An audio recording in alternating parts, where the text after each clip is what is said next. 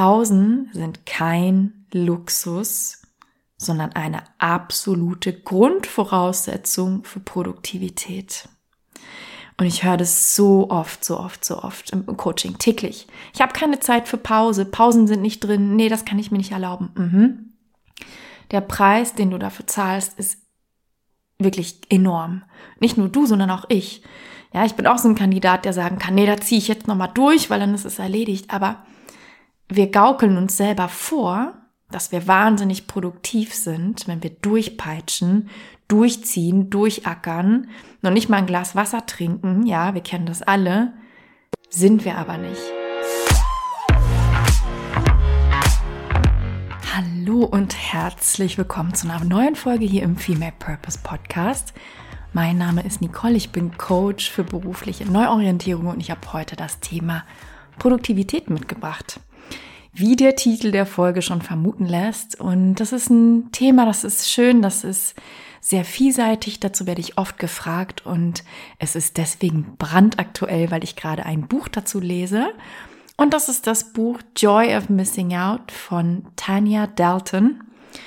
Und ich dachte, weil das Buch so einen schönen anderen Take auf das Thema Produktivität hat, mache ich darüber eine Podcast-Folge und teile einfach mal meine Insights dazu mit dir, die ich in den letzten Wochen des Lesens gewonnen habe. Und bevor wir da eintauchen, kleiner Hinweis an dich, du kennst das Spiel, wenn du hier öfter bist und dem Podcast noch keine 5-Sterne-Bewertung gegeben hast, dann bitte hol das nach. Stopp kurz mit dem Fingerchen, vergib 5 Sterne, gerne auch einen Kommentar. Falls du zum Beispiel bei Apple Podcasts einen äh, Kommentar hinterlassen magst, denn das hilft mir enorm, weiterhin schönen Content für dich zu produzieren und natürlich auch tolle Gästinnen und Gäste hier einzuladen. Zweiter Hinweis in eigener Sache, ganz kurz, weil die Frage heute auch kam, Nicole, wie kann ich eigentlich überhaupt aktuell mit dir arbeiten? Du findest die Coaching-Optionen auf meiner Website, die verlinke ich dir in den Show Notes und du kannst auf drei Arten und Weisen mit mir arbeiten. Entweder Du buchst dir eine Power Hour, das ist eine 90-minütige einmalige Power Session. Da ist es egal, welches Thema du mitbringst, mehr dazu auf der Website. Oder du buchst dir ein 1 zu 1 Coaching, da geht die Betreuung etwas länger, da fangen die Pakete ab drei Sessions an. Oder du kommst aber in die nächste Runde des Female Purpose Coaching Programms, beziehungsweise Gruppencoachings, so heißt es jetzt. Das startet Mitte April in die nächste Runde und danach gehen wir in die Sommerpause. Und dann gibt es erstmal recht lange keine Runde, ich glaube bis September, Oktober irgendwann.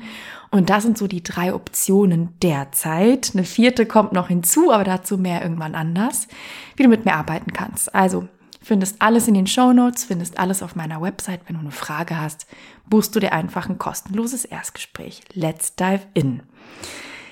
Was hat es eigentlich damit auf sich mit dem Thema The Joy of Missing Out, mit dem Buch von Tanya Dalton? Also wie gesagt, ich habe es hier vor mir auf dem Tisch und du musst wissen, ich habe eine ziemlich krasse Bibliothek daheim mit lauter Büchern zum Thema Persönlichkeitsentwicklung, Spiritualität, Produktivität, Arbeit, natürlich, da habe ich mit Sicherheit 50 Bücher im Regal und ich habe, würde ich sagen, 99 Prozent davon auch gelesen. Beim Thema Produktivität ist es aber so, ich weiß nicht, wie es dir geht, dass ich viele Bücher in diesem Bereich ähm, ja dann auch wieder weggelegt habe, gedacht habe, hm, das war ein interessanter Exkurs, aber ich habe nicht das Gefühl, dass ich Lust habe, das so umzusetzen. Und vielleicht geht's dir ja ähnlich. Also bei mir ist es mal so, wenn ich solche Bücher lese von Cal Newport zum Beispiel, da sind ja ganz viele Produktivitätstechniken drin. Ne, Pomodoro-Technik und hast du nicht gesehen und auf jeder zweiten Seite ist irgendeine Matrix, mit der du noch schneller und effizienter arbeiten kannst. Es hat aber auf mich einen eher abschreckenden Effekt, als dass ich sage, oh ja, super, jetzt habe ich das Gefühl, kann ich irgendwie besser arbeiten. Warum ist das so? Darüber habe ich sehr lange nachgedacht und ich habe es herausgefunden. Und zwar, weil die meisten Bücher in Richtung Effizienz gehen. Will heißen, die sind darauf ausgelegt, uns zu sagen, wie wir noch schneller die Dinge auf unserer endlosen To-Do-Liste abhaken können. So, jetzt mal ganz salopp gesagt. In diesem Buch, was ich auf dem Tisch habe, The Joy of Missing Out, geht es aber um das Thema Effektivität. Das heißt, es geht nicht darum, wie kann ich mittels der, weiß ich nicht, Pomodoro-Technik oder sonstigen Technik meine Sachen hier noch schneller abhaken, sondern es geht darum, und das ist ein großer Unterschied, überhaupt erstmal zu identifizieren, was sind die Sachen, die überhaupt in the first place auf diese Liste gehören. Und das finde ich so genial an diesem Buch. Es geht also weniger um Effizienz und viel mehr um Effektivität. Es geht also viel weniger darum, wie schaffe ich mit den Stunden, die ich habe, viel mehr. Und es geht viel mehr darum, wie kann ich überhaupt identifizieren, was ich denn zu schaffen habe, weil ich es möchte, weil es im Einklang ist mit meinem Purpose, mit meinen Zielen, mit was auch immer. Das heißt, es geht darum, das Richtige zu machen und es geht um Priorisieren. Und deswegen hat das Buch bei mir echt eingeschlagen wie eine Bombe, weil ich finde, da sind so tolle Hinweise drin, wie man sich da so ein bisschen in der Birne umpolen kann, um einfach mal Richtung Effektivität und weniger Richtung Effizienz zu denken. Und ich habe dir hier mal, es wird eine recht kurze Folge, denn meine Stimme gibt gerade noch nicht so viel her. Ich schleppe eigentlich äh, seit Wochen äh, immer so ein bisschen so ein Corona-Nachwirkungseffekt mit mir rum. Aber wir gucken mal, wie weit wir kommen. Und ich habe fünf super gute Punkte mitgebracht, also die, die mit mir sehr resoniert haben, die dir wahrscheinlich auch echt die Augen öffnen werden. Also meine fünf Insights aus dem Buch The Joy of Missing Out. Den ersten habe ich schon ein bisschen gespoilert. Setze deinen Fokus auf Effektivität statt auf Effizienz.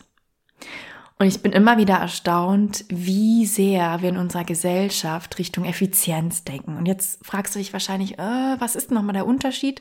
Kein Problem, sage ich dir ganz genau. Effizienz ist deadline-orientiert. Da liegt der Fokus auf hier und jetzt. Was muss jetzt weggeschafft werden?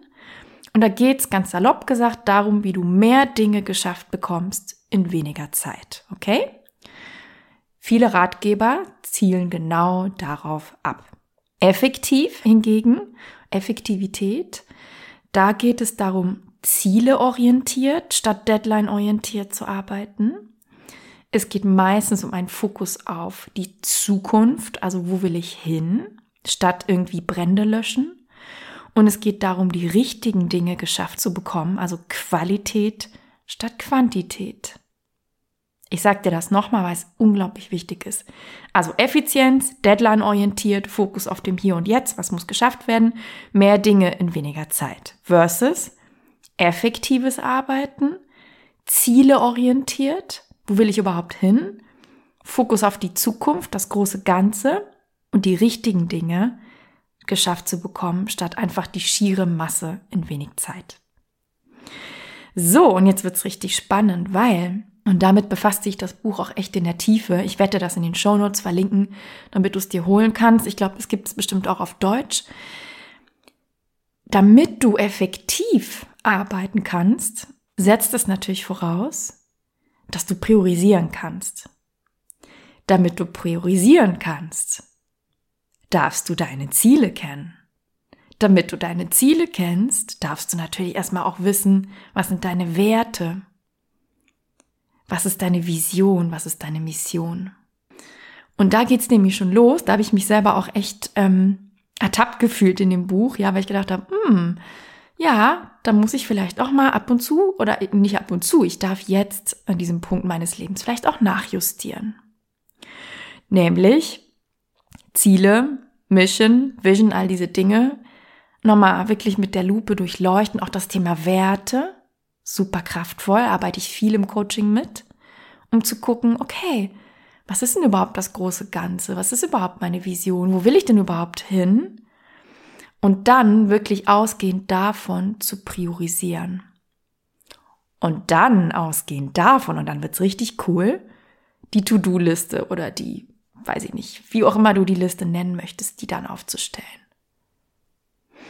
Und du merkst schon, das ist eine ganz andere Herangehensweise, als zu sagen, wie können wir hier möglichst effizient sein und mit noch weniger Zeit noch mehr schaffen, so dass der Stift glüht und wir irgendwie in Windeseile alles auf unserer langen To-Do-Liste durchgestrichen bekommen.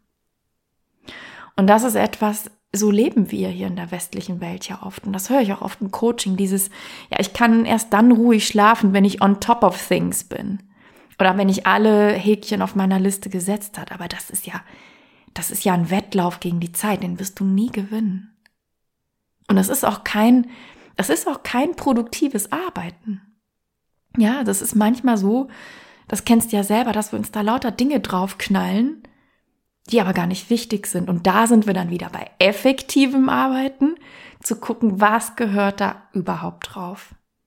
Und was darf übrigens auch, und da tun sich so viele Frauen schwer, getrost hinten runterfallen. Und zwar ohne schlechtes Gewissen. Was kannst du einfach abschneiden, weglassen, ignorieren? Oh ja, das ist auch genauso wichtig. Das heißt, Insight Number One war Fokus auf Effektivität statt Effizienz kann in Sachen produktiv sein oder Produktivität ein riesen Gamechanger sein. Wenn du da tief eintauchen möchtest, hol dir unbedingt das Buch. Insight Nummer zwei. Gut aufgepasst, Ladies, denn das höre ich so oft, so oft von Freundinnen, von Klientinnen. Ja, aber ich bin total die gute Multitaskerin, Nicole. Ich habe da gar kein Problem mit. Nein, das kriege ich auf jeden Fall hin. Mhm. Ist es wirklich so? Und jetzt halte ich fest. Es gibt Studien noch und nöcher. Du weißt ja, ich liebe Studien. Und in diesem Buch wird eine Studie zitiert, in dem klar wurde, dass nur zwei Prozent der Weltbevölkerung sogenannter Supertasker sind. Das sind Leute, die wirklich multitasken können. Ich wiederhole, zwei Prozent der Weltbevölkerung sind sogenannte Supertasker. Der Rest, die restlichen 98 Prozent sind es nicht. Ich wiederhole nicht. Und jetzt weiß ich, was du denkst. Ja, aber ich gehöre auf jeden Fall zu den zwei Prozent, weil ich kann das total gut, bla bla bla. Nope. You probably don't, meine Liebe. Und ich auch nicht. Und wenn ich so an Supertasker denke oder an Berufe, wo das wirklich notwendig ist, musste ich direkt an Fluglotsinnen denken. Und es ist so spannend, weil ich hatte mal eine Fluglotsin im Coaching. Liebe Grüße an dich, wenn du die Folge hörst. Du weißt genau, wer du bist.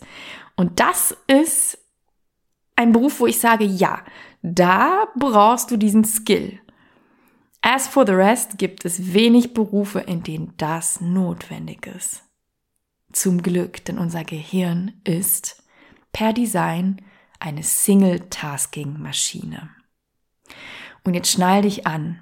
Wenn du multitaskst, und wir nennen das auch Switch-Tasking. Das heißt, du kennst das Spiel. Du hast deinen Laptop auf, da sind 50 Tabs offen und dann während der Download läuft, packst du noch irgendwie was anderes an, eine E-Mail oder so. Und gleichzeitig hast du dein Handy in der Hand und wolltest noch nachgucken, äh, was weiß ich, Flugtickets. Ja, also wenn du so arbeitest, wenn du Switch-Tasking machst, will heißen mehrere Tabs gleichzeitig und du switcht von links nach rechts, oben, unten. Also du, du switchst schnell zwischen verschiedenen Aufgaben. Dann drosselst du den Speed deines Gehirns um 40 Prozent. Das heißt, dein Gehirn wird 40 Prozent weniger produktiv. Switch-Tasking, ja, schnell hin und her springen, ist super anstrengend für dein Gehirn. Und es sorgt dafür, und das finde ich so krass, dass dein IQ, wenn du switch taskst, droppt auf das Level von jemandem, der sich gerade einen Joint reingefahren hat. Yep. Oder drei Nächte nicht geschlafen hat. Such dir eins aus. So, und jetzt frage ich dich nochmal, kannst du wirklich multitasken? Nein. Und ich weiß, wir wollen das so gerne von uns denken, dass wir total die smarten Multitaskerinnen sind sind wir nicht. Wie gesagt, bis auf zwei Prozent der Weltbevölkerung die sogenannte Supertasker sind.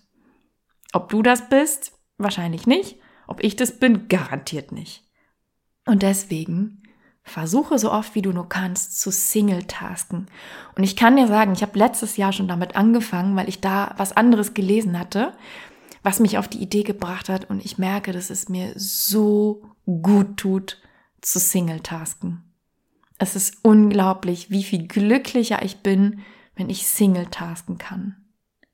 Und es ist nicht schwer, es ist Übung. Ja, es ist Übung, es ist eine Gewohnheit wie alles andere.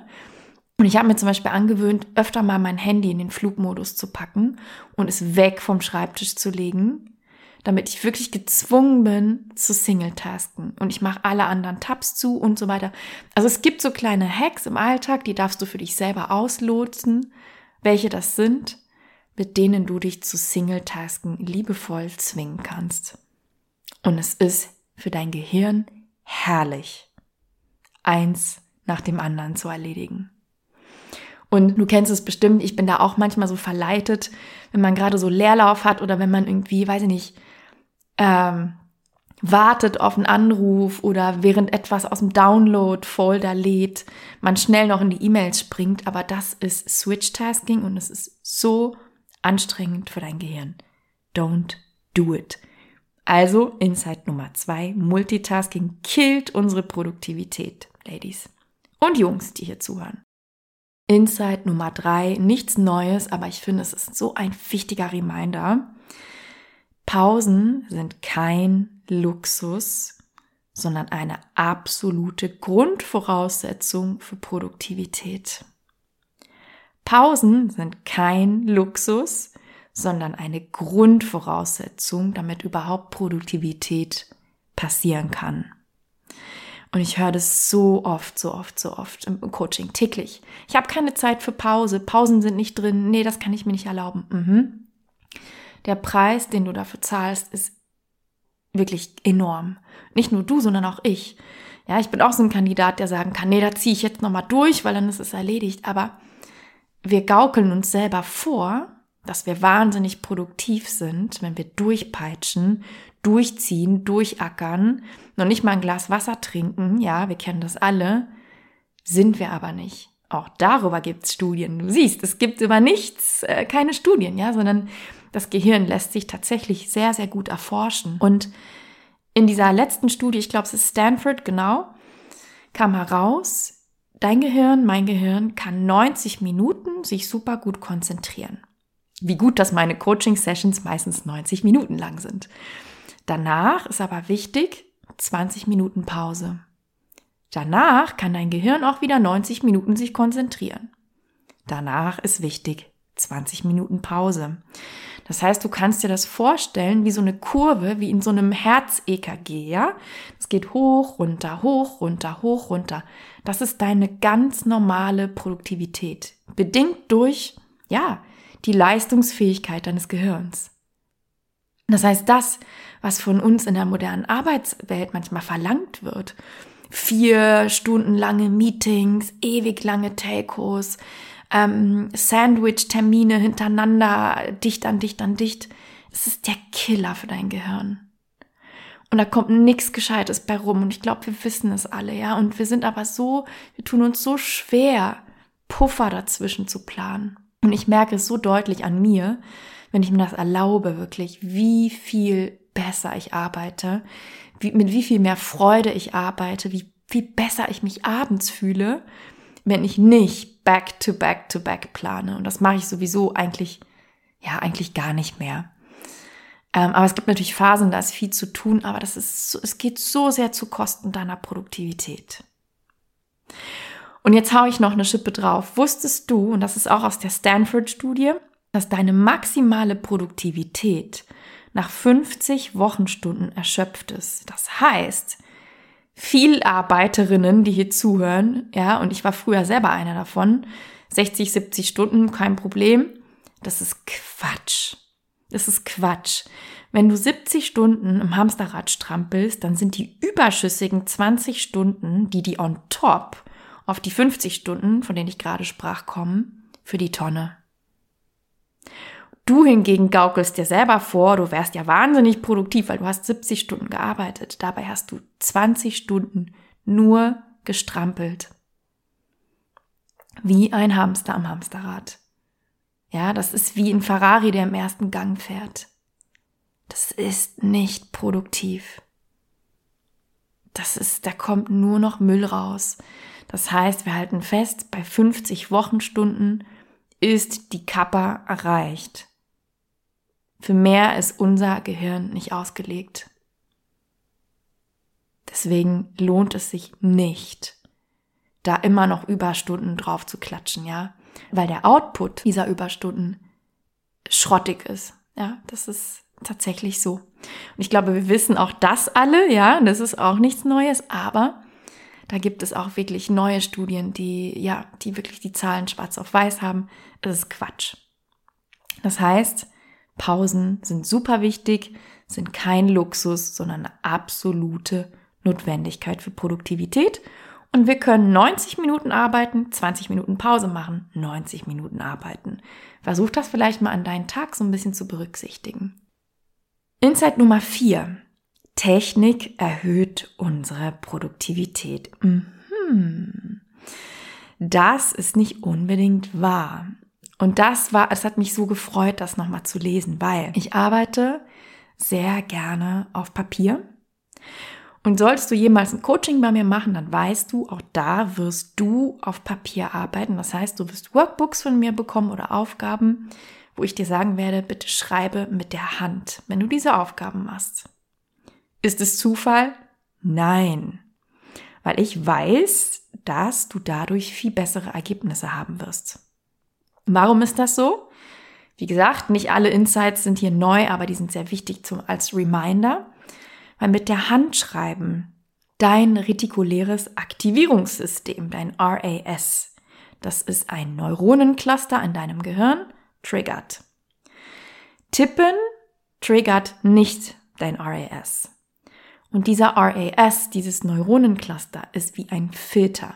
Ich habe da schon oft hier im Podcast drüber gesprochen. Es ist ein Filter an deinem Kopf, der dir sagt, worauf du dich bitteschön zu konzentrieren hast.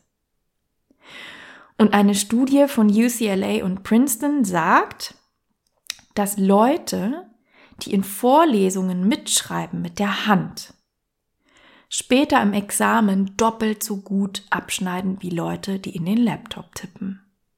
Das ist krass. Und ich habe mich so erinnert gefühlt, weil ich mache gerade eine super weitreichende Weiterbildung. Die ist jetzt im äh, Februar abgeschlossen, aber ich habe während dieser Weiterbildung immer mit der Hand mitgeschrieben. Also das sind viele Präsenztermine gewesen vor Ort und ich habe, eigentlich war ich so verleitet, da in meinem Laptop zu tippen. Aber weil das irgendwie keiner gemacht hat, habe ich auch mit der Hand mitgeschrieben und es ist so cool, weil letztens habe ich meine Notizen wieder so ein bisschen sortiert habe die dann fein säuberlich abgeheftet und habe gesehen, voll cool. Ich kann mich tatsächlich echt gut dran erinnern, wann ich was geschrieben habe. Ah, das habe ich geschrieben an diesem einen Tag. Und dann hatte ich mir noch eine kleine Grafik darunter gemalt. Und ich kann mich super gut, dadurch, dass ich durch diese Notizen nochmal zurückblättere, daran erinnern, was ich da geschrieben hatte. Und was der Kontext war und was der Vorlesende, also der Dozent gesagt hatte. Das heißt, ich kann mich super gut an den Kontext erinnern. Und das ist anders, wenn wir tippen. Also wenn du getippte Notizen durchgehst, dann wirst du dich an wenig erinnern können. Mach mal den Vergleich, es ist echt faszinierend. Und das, da schließt sich der Kreis, ne? Das ist dem RAS geschuldet. Der RAS ist angeknipst, wenn du mit der Hand schreibst. Der ist nicht angeknipst, wenn du tippst. Deswegen, Ladies der Schöpfung und auch Jungs, die hier zuhören, vielleicht wollt ihr euch fragen, soll ich wirklich alles in solche Produktivitäts-Apps packen? Ja, wie die nicht alle heißen. Notion und bla bla bla. Es gibt so viele. Ich habe Asana, ich habe mit einigen gearbeitet und ich finde sie fürchterlich. Ich brauche die überhaupt nicht für mein Glück. Mir reicht völlig eine Excel-Tabelle und den Rest schreibe ich mit der Hand. Und ich fahre damit wunderbar. Und Schreiben auf Papier übrigens kann auch so eine krasse therapeutische Wirkung haben, denn du wirst es vielleicht sehen, wenn jemand bist, der journalt, so wie ich, also Tagebuch schreibt oder journalt, nenn es wie du möchtest, dann kannst du, wenn du in deinen eigenen Notizen zurückblätterst, kannst du so krass ableiten, wie habe ich mich in dieser Lebensphase gefühlt? Was war da eigentlich los? Auch im Nachhinein, was war da los in meinem Leben? Wie steht das im Zusammenhang mit dem, wo ich jetzt bin? Das ist mind-blowing. Und um dir ein Beispiel zu geben, ich habe ja erzählt, in, in der vorletzten Podcast-Folge war es, glaube ich, dass ich dieses Jahr ein Hausboot kaufen möchte oder wir. Und wie ist das zustande gekommen?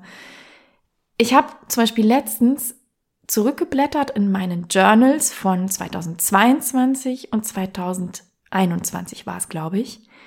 Und ich habe gesehen, ich habe es auch Olli gesagt, ich habe so oft geschrieben, ich sehne mich nach einem grünen, lauschigen Ort am Wasser.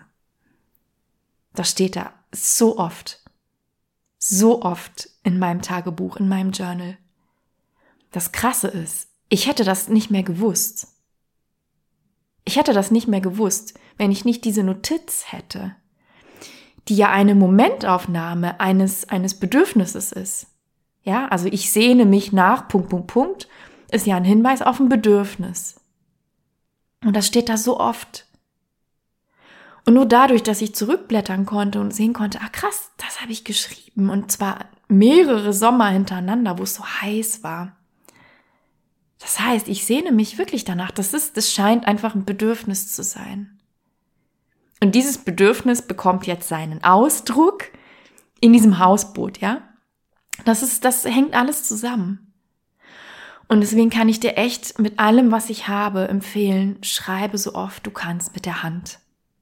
Und nutze Journaling, nutze Tagebuchschreiben, nutze diese Macht, dieses machtvolle Tool, um Gedanken zu strukturieren, um dir selber auf die Schliche zu kommen, um deine Bedürfnisse zu identifizieren, um die Dynamik hinter gewissen Lebensphasen zu verstehen, es ist so wertvoll. So, so wertvoll. Das heißt, wir halten fest, Technik erhöht nicht immer die Produktivität. Technik zerstört tatsächlich auch ganz oft den Lerneffekt. Insight Nummer 5. Grenzen setzen ist ein wahrer Produktivitätsbooster.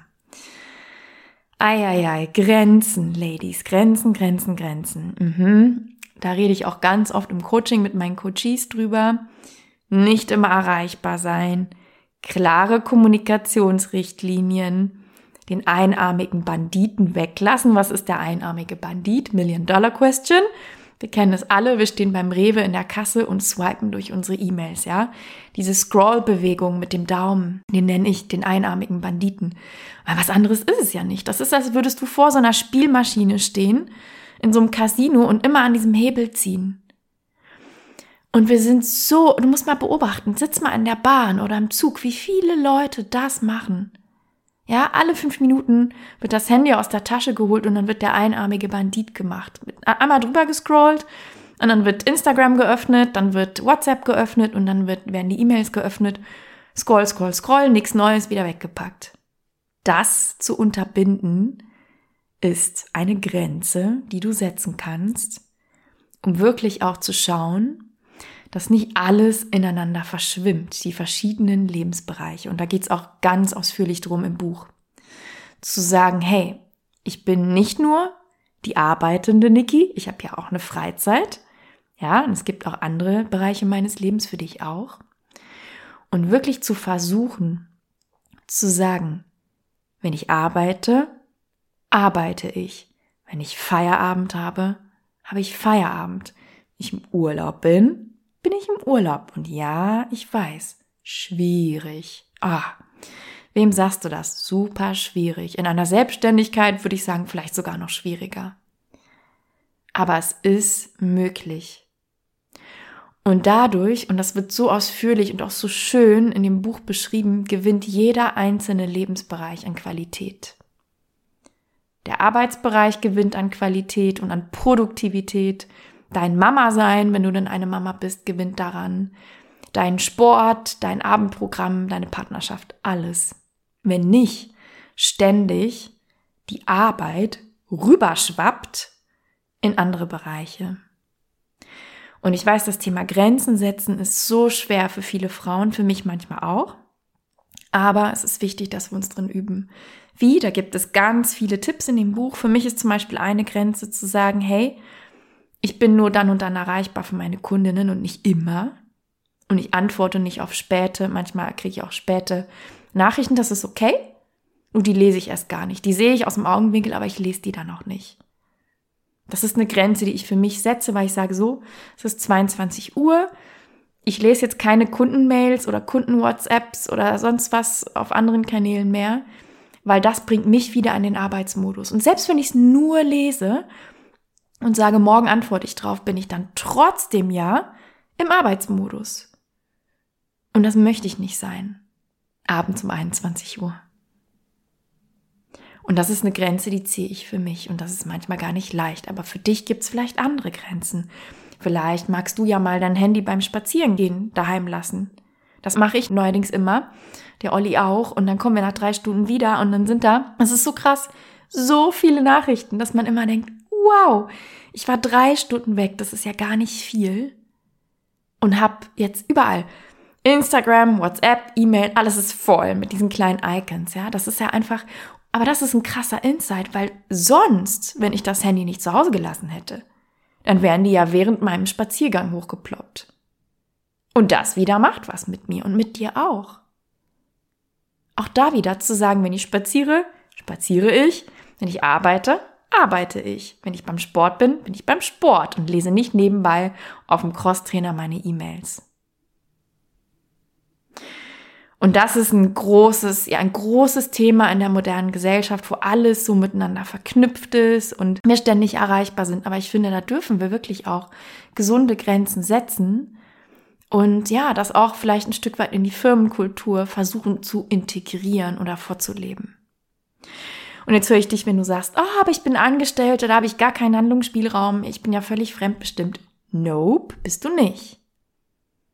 Auch als Angestellte kannst du Grenzen setzen. Habe ich damals auch. War nicht immer beliebt. Aber auch dafür gibt's im, im Buch richtig tolle Beispiele, wie du dir auch innerhalb deiner Verpflichtungen Grenzen nehmen, setzen kannst. Und wenn du dich das nicht traust, dann ist das ganz oft ein Hinweis darauf, dass es da Glaubenssätze gibt. Und dann können wir zum Beispiel im Coaching damit arbeiten, ja? Weil niemand von uns muss ständig erreichbar sein. Und ich finde, wir dürfen uns trauen und erlauben, das zu kommunizieren. Ich tue das auch. Ich tue das zum Beispiel im Onboarding mit meinen Kundinnen, wo ich denen sage, wann bin ich erreichbar und auf welchem Weg. Und dann ist gut. Daran ist nichts falsch. Das ist einfach für beide Seiten sehr angenehm zu wissen. So, das kann ich erwarten und das nicht. Und ich finde, wir dürfen anfangen, uns da wirklich auch ein bisschen zu emanzipieren. Und ich weiß, es ist ein Weg, aber ich wollte damit nur darauf hinweisen, dass Grenzen setzen ein wahrer Produktivitätsbooster sein können.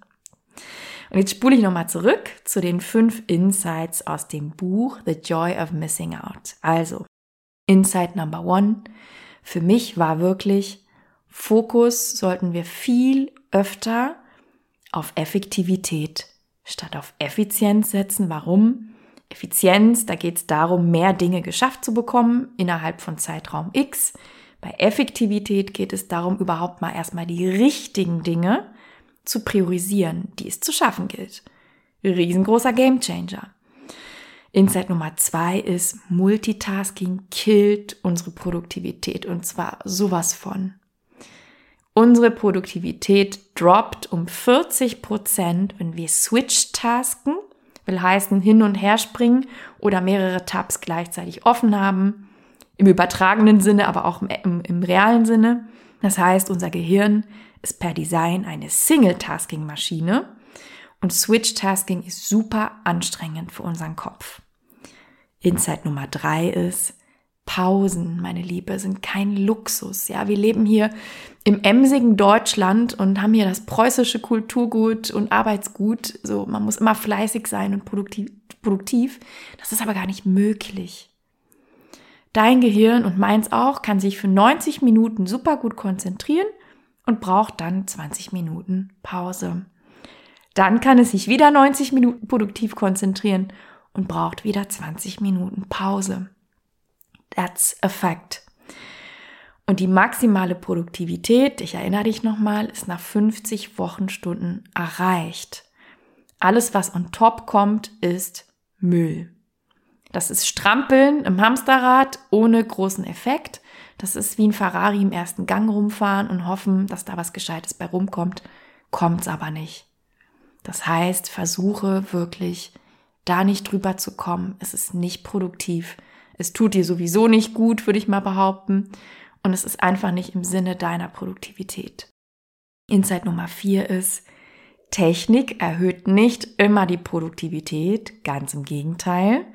Mit der Hand schreiben und vieles analog zu machen, ist manchmal das Produktivste, was du machen kannst. Und dadurch wird, also bei, bei ersterem, bei mit der Hand schreiben, wird dein retikuläres Aktivierungssystem, dein RAS, getriggert und dieser Filter sorgt dafür, dass du viel besser Informationen aufnehmen und auch behalten kannst. Das heißt, schreibe so oft du kannst mit der Hand, arbeite so oft du kannst analog. Es ist herrlich für deinen Kopf und du wirst dich sehr gut daran erinnern, was du da gelernt und aufgeschrieben hast. Und ich kann es dir nur empfehlen, ich empfehle es eigentlich allen meinen Kundinnen, journale, schreibe, hab ein Tagebuch, mache Notizen auf Papier. Wie gesagt, es ist Wahnsinn, wenn du mal zurückblätterst, da kannst du dein ganzes Leben dran ablesen.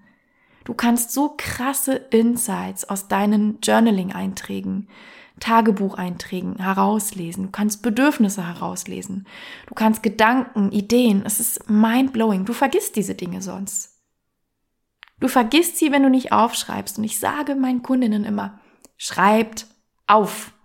Schreibe auf, schreibe auf, schreibe auf. Nicht immer alles im Kopf wälzen. Du fühlst dich unrund vor dem Schlafengehen, zücke dein Journal und schreib deine Gedanken auf. Du fühlst dich unrund beim Aufstehen, zücke dein Journal und schreib deine Gedanken auf. Du hast einen Knoten im Kopf, setz dich auf dein Popo und schreibe deine Gedanken auf. Es ist eine therapeutische Maßnahme, würde ich fast sagen, und eine selbsterzieherische Maßnahme. Also ich nutze das auch wirklich, um mich selbst zu erziehen. Nicht immer wie so ein, äh, weiß ich nicht, wie so ein Hundewelpe mit meinen Gedanken zu sein, oh, das, dies, jenes, sondern nee, hinsetzen, aufschreiben, sortieren, weglegen, Nacht drüber schlafen, morgen drüber gucken, realisieren, aha, krass, darum geht's. Es ist eine unglaublich effektive, tolle, produktive Maßnahme für so viele Dinge, für so viele Bereiche in deinem Leben. Und Nummer fünf war Grenzen setzen, vor allem zwischen ich arbeite, ich bin in meiner Freizeit, ich mache Sport, ich bin mit meinen Kindern, ist ein Produktivitätsbooster schlechthin. Nicht immer alles ineinander überfließen lassen, nicht mit dem Handy beim Dinner sitzen oder auf dem Spielplatz, sondern wirklich sagen, wenn ich hier bin, bin ich hier wenn ich dort bin, bin ich dort. Klare Grenzen zu ziehen gegenüber von Kunden und Partnern und Kollegen ist gut, ist gesund für alle. Ich weiß, ist nicht immer leicht, aber es ist auf jeden Fall möglich.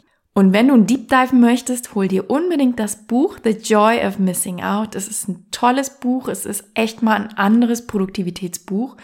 Und mir gefällt es unglaublich gut. Ich habe da echt coole Ansätze draus mitgenommen. Ein paar davon habe ich heute mit dir geteilt. Und wenn du sagst, ja, finde ich toll, dann klick in die Show Notes, bestell dir das Buch. Wenn du aber sagst, hm, ich würde eigentlich noch viel tiefer einsteigen und vielleicht hätte ich auch Begleitung bei so ein paar Themen, die mich im Arbeitsalltag beschäftigen, vielleicht auch Produktivität, dann darfst du dich natürlich super gerne bei mir melden, darfst dir ein kostenloses Erstgespräch buchen, darfst gerne mal in die Power Hour kommen oder in das Female Purpose Gruppencoaching was im April startet. Ich würde mich riesig freuen. Besuch mich auch gerne auf Instagram at femalepurpose. Und ich hoffe, dass ich dir was mitgeben konnte aus dieser Folge und wünsche dir auf jeden Fall produktives Arbeiten und nicht nur immer effizientes Arbeiten, sondern ich wünsche dir, dass du die richtigen Dinge herausfiltern kannst, dass du Prioritäten setzen kannst, dass du einen Weg findest, gut und ja, qualitativ gut zu arbeiten sodass du auch zufrieden bist am Ende des Tages. Also meine Liebe, bis zur nächsten Folge. Bis dann.